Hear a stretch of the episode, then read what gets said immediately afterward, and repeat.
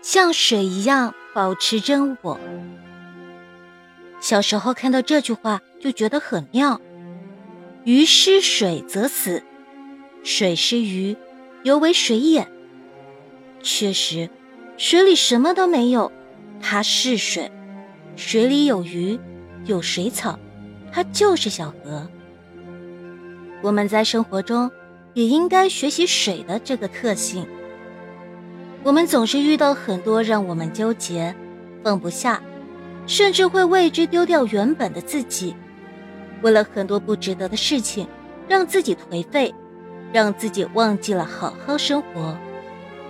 而生活从来不会一直等着你清醒，你只有不忘初心，不丢失自己，无论面对什么，伤心则已，但要坚强起来。我的前半生里，唐晶自己有事业，有能力，不论贺涵是否离开，他都可以过好自己的一生，走好自己的路。虽然也曾伤心迷茫，但是。对他来说，照顾好自己，让自己从不因为任何人、任何事情倒下，也不可能被击倒，这才是他真正要去做的。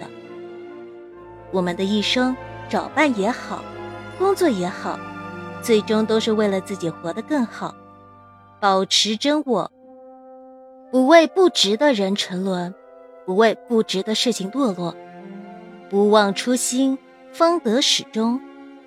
不要因为任何事情弄坏自己，不要因为任何坏人欺负自己。像水一样懂得体谅。看到过这样一则微小说：鱼对水说：“你看不到我的眼泪，因为我在水里。”水说：“我能感觉到你的眼泪，因为你在我心里。”真正好的感情。或许就像鱼和水一样，你不用说，我就能懂。而人们通常都输在了起跑线上，因为在懂得之前，甚至忘记了要主动去体谅，主动去关心。人确实随着时间、年龄、环境会变，但不论怎么变，都应该懂得把体谅给到身边的人。一书在《寒武纪》中写道。人有权变心，但变了的心也应该体谅到对方的心情与处境。电视剧《我爱男闺蜜》中，资深婚姻顾问方俊就是一个像水一样的人。剧中，已年过五十的刘慧云曾经遭遇丈夫功成名就后出轨，叶珊则因急功近利追求事业，忽略了家庭。亲妹妹方依依闪婚闪离，她用自己纯良去疏导他们，让他们重新相信爱情。叶珊和方俊相恋后，因为两个人身份地位的悬殊，让方俊一度只想要拼命赚钱，白天工作完，晚上还要摆摊卖烤串。叶珊很心疼，她这个时候告诉方俊，他不在乎他赚多少。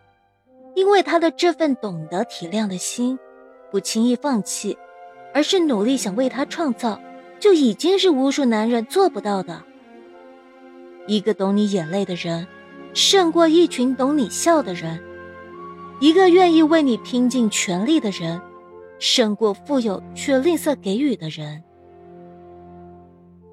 像水一样随心随境，我很喜欢这句话。生活如有水，有时迎难而上，有时随波逐流。我们都并非圣人，没必要对自己太过苛刻。我们要有迎难而上的勇气，也要修炼能往上游的能力。但有时候随波逐流也并非坏事。再聪明的人也不可能自成一派，什么都能自己悟通透。总得有钱人来教，有老师来引导，有很多事情总得听一听大众的声音。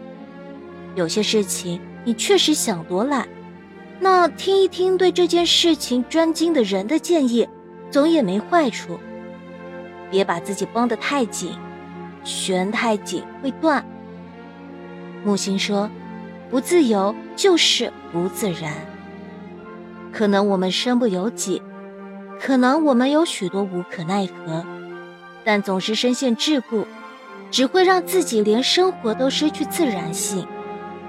做什么事情都感到不舒服，做之前总是顾虑重重。你已经不仅仅是在降级生活了，而是在抛弃生活。